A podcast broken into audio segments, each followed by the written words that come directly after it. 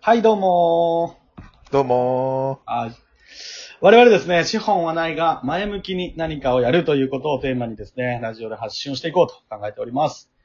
えー有限会社、伊原、えー事業部長あ、事業推進部部長のヒロと、リーダーのゆうです。よろしくお願いします。あお願いしやまってすまい。りましたね。やってまいりました。とうとう、この時が。この時はね、とうとう来たぞ。はね、やってました、これね。前回に引き続きましてですい。ねはい。えーっと、はい。また我々、ラジオの収録という形になってますけれども。はい。前回覚えてますいいかペースですね。覚えてますよ、もちろん。だって僕が起案したんですから。うんうん。ちなみに、今回、今回と言いますか、その時、はい。何とおっしゃってましたっけえ、聴衆を題材にしたい。知りたい。うんうんうんうんうん。まあ、我々の挑戦であったりとかね、いろんなことに関して、あの時の聴取の人たちは、みたいなことでしたね。そうです、そうです。で何かヒントが出てくるんじゃないか、みたいなところで、聴取を題材として、えー今後、はあの、まあ、解説も含み、議論も含みみたいなところはでやっていければというところでしたね。い。はい。ありがとうございます。そして今回ですねよろしく、お願いします。えーはい。私、聴取、改めてちょっと勉強してまいりました。おさすがですね。ありがとうございます。なので、えーっと、はい。ちょっとね、あの、生意気ではありますけれども、あの解説と言いますか、あの、ちょっと、はあのお伝えをしたいなと思ってまして、はい。で、えっ、と、とは言ってもですね、長幕末の長州ってね、パッと言われても、まあ、なかなか、あれをこう、なんだろう、かいつまで喋るの結構大変ですと。うん。なので、えっ、と、何章かに分けて、あの、発信をしていきたいなと思ってます。いいよ。はい。で、はーい。今日に関しましては、えーはい。まあ、今日というか今回、この、お今回の収録に関しては、えっと、第一章というよりももっと、おその、成り立ちの部分ですね。うん。なので、まあ、序章、プロローグだと思っていただければと思います。はーい。はい。で、行内きま容しょを言っちゃいましょう。で、内容としてはですね、あの、まあ、長寿派の成り立ちですね。うはい。で、えっと、もうこここから入っっ、ちゃうわけですさ。そうそうそう、ここから入っていっちゃうんですけど、あのはまあ、できればね、なんかこう、ちょっと、ずーっと僕が喋りっぱみたいにならないようにしたいので、まあ、結構入ってきてもらって大丈夫です。い。わかりました。はいで、先に言っとくと、ちょっとすごい中途半端に終わっちゃう可能性が、時間の、時間の縛りがあるので、中途半端に終わっちゃう可能性がありますけど、そこはちょっとご了承いただければというふうに思いますね。 OK です。はい、お願いします。じゃあ、ちょおっ願といします触れていきましょうか。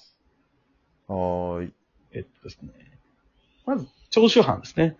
長州藩、はいそもそも、エリアで言うとどこに当たりますかねゆうさエリアん。エリアです。それはねうん、あれでしょ。山口。そうですそよれね。は知ってるよ。そうそう。いや、これはね、知ってる、知ってますっていう、あの、問い合わせ、問いじゃないから。大丈 あーか、あ夫。うんうん。相槌ぐらいの感じで返してくれればいいやつだからね。あー、山口。山口ね。山口。おっしゃる。はね。ですので、まあ、あのー長州といえば山口っていうのが、これ多分、皆さん、イメージだと思います。イメージというか、まあ、事実なんい。うで。ん。まあ、うんなんだけど、えーっと、これもまたちょっと面白いので、後々、あの、あうんそういうことかと思っていただけるとかとは思いますが、えっと、まあ、要は長州藩を語る上でですね、うん、欠かす。せないのが、この藩の藩主ですね。うん。で、要するにこの藩の藩主、要は長州藩の藩主といえば、何家になりますか、まあ、それもねう。んあ、そういうことか。うん毛利家。そういうことなんですよね。毛利家。そういうことですね。毛利家ですね。はこれも結構皆さんご存知の方はいらっしゃるかもしれませんが、えっとまあそうねうん。毛利家と言ったらですね、い。もう一問、もう一問というかまあ、一番最初に思いつく人。うん、これはは誰ですかね、いまあ、小五郎がね。おなんか、すっごい、やらせ感あるけ ど。心、心ね。まあ確かに、うんあの、まあ、老若、老若男女で言うと、小五郎が一番有名かもしうれない。ん。ただ、そうね。うん。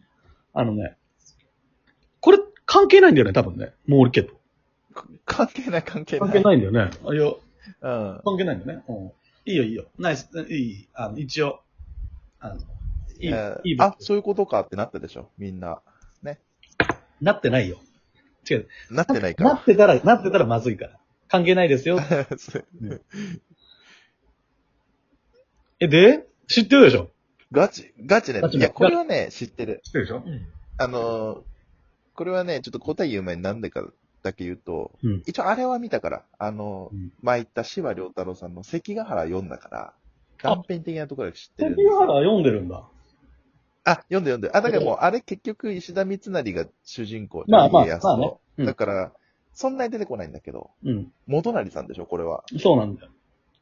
あの、ま、もっと細かく言うと、関ヶ原に元成は出てこないんだけどね。もっと細かく言うとね。これ一応テあーの、スちトょっとし、あうん、ごめん。 一応ね、言っとく けど。でも、でも、あれじゃあなんで知ってんだろいやいや、いや、で知ってると思う。例えば、えっとね、広島のテレビ局で、ローカル番組でやってる、う。うん。元成っていう番組がある、これアンガールズが司会やってるんだけど。あたまにサウナで流れてるわ、そそれ。うそうそう。あとね、ああの、あとね、まあ、でも元成って、毛利元成って結構聞くと思うんですよ。割とメジあ。ャうー。んうん。そして、えっと、まあ、要はこの人が、えっと、うん。まあ、毛利家の、なんだろうね。まあ、祖ではないんだけど、厳密に言うと祖ではないんだけど、まあ、毛利家を、えっと、うん。まあ、出世させたというか、大大名にしてった、うんあー人がこの毛利元成さんでうす。ん。うん。で、えっあと、あ。そうなんですよ。でもこの人はね、結局あの、秋の国、さっき言った広島ですね、うん。の一漁師でしかなかったところをトントン拍子で成り上がっていった、一代でですね、うんうん秋を中心に10カ国を勝てるような大大名になったと。はいはいはいはこいれ。はすごいことですよね、という感じえー、たみでたいな感じだね。なんそうですると。なんてなんてえ いや、たみたいな感じだね、と思って。全然わかんない。ど、どんな 感じそれはいや、そうではないけど、あ次あのたぐらいの感じかな、みたいな。やば。いい ね。真骨頂、出てきたね。うん。そうそう全然ちょっとごめんごめん。全然意味わかんなかったから、いいんだけど別に。で、それで、こ れちょっとね、うん一生、これ終わんないね。えっとね、で、これで、この元成さん、1575年に元成さんが亡くなるんですけれども、その後を、うんまあ、孫の照本が継ぐことになりますと。うん。はで、えっと、要は、信長とか秀吉の時代っていうのは、もう、い。うん、うん。彼らが天下を治めてる時っていうのは、元成さんはもういらっしゃらないんですよ。おー。だから意外とね。意外とそう、まあまあそうね。何うが、ん。意外といなくて。で、うん。要はこの信長秀吉時代の荒波に耐えるためにも、まあいろんなことをしてましたと。で、毛利、はいはい。両線っていうね、あの、吉川家とか、うん。あの、あ、ごめんなさい、吉川家だ。吉川家とか、小早川家とかはっていうようなとこい。ろに、はいはまあ息子たち養子で送り込んだりしてね、あの、い。うんあその自分たちの周囲の、うん。まあ大名を抑えておいて、あはい。の、まあ領土を守っていったんですよね。えー、結構さ戦略かな。そうそうそうそうそうそう。で、杉原、あの、まあ若干領土減らしたりとか、奪われたりとかいうことも、まああったんだけれども、うん。まあ、それでもですね、関ヶ原の戦い以前は、広島城主としてですね、113万石を治めてたと。はいはいはい。これ、は相当すごいことでして、えっと、うんうん。当時、えっと、うん一応、まあ、せ関国、あ、ごめんなさい、せ関高ね。よく関高って言うでしょ。うん。まあ、関高ってなんとなくね、まあ、諸説あるんだけど、まあ、い一国、一国ね。はい。関高じゃない。ごめんなさい。あの、国高なんだ奥だかうん。うん。一国、これ5万円って言われてるんですよね、大体。えー、そうなんだ。そうそうそう。5万円って言われてて、まあそれが、えっと、113万石あったと。うん。だからまあ1万石が、うん。一応、えっと、5億ぐらいかな五千、五千、五千、五千万でしょ5000万か。うん。一国5万円だったら。ちょっと計算したら、まあなんめちゃ、めちゃめちゃ金持ちじゃん。そうそう、めちゃめちゃ金持ちなんだけど、これね、当時で言うと、うん。 2番目ぐらいだった。要は、えっと、うん1位が、もちろん、家康だよね。うん秀吉の時代よ、秀吉の時代。秀吉の時代に、うん。 1位が、信長で200、220国ぐらい。50万石。うん220万石ぐうらい。ん。で、その次が、えっ、と、この毛利さうん。ん。で、その次が、まあ、上杉っうん。て言われてた。だからこれも相当すごいことっていうのは分かってもらえたかなと思すごいね。そうそうめちゃめちゃでかいじゃんう。。めちゃめちゃでかい。ちなみに、一、5万、5万のうん、 1万石は5億だった。でしょ俺言ったじゃん。なんで、うん半端に間違えるわけちょっと。ま、なんで惑わしいたや、ちょっと、いやいや、今のちょっとツッコミが欲しかった。い嘘つけいやいや、ほんとほんとほんと。ナチュラル間違いだろ、絶対。絶対そうだって。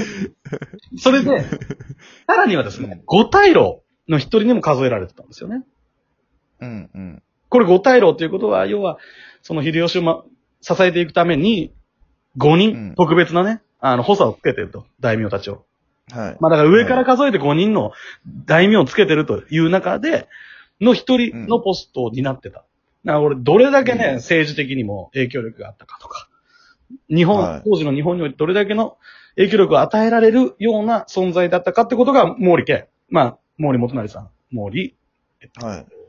照本さんにあったかってことが伝わったかなと思います。まあ次回のところではですね、はい関ヶ原の戦いっていうところをお伝えできればなと思います。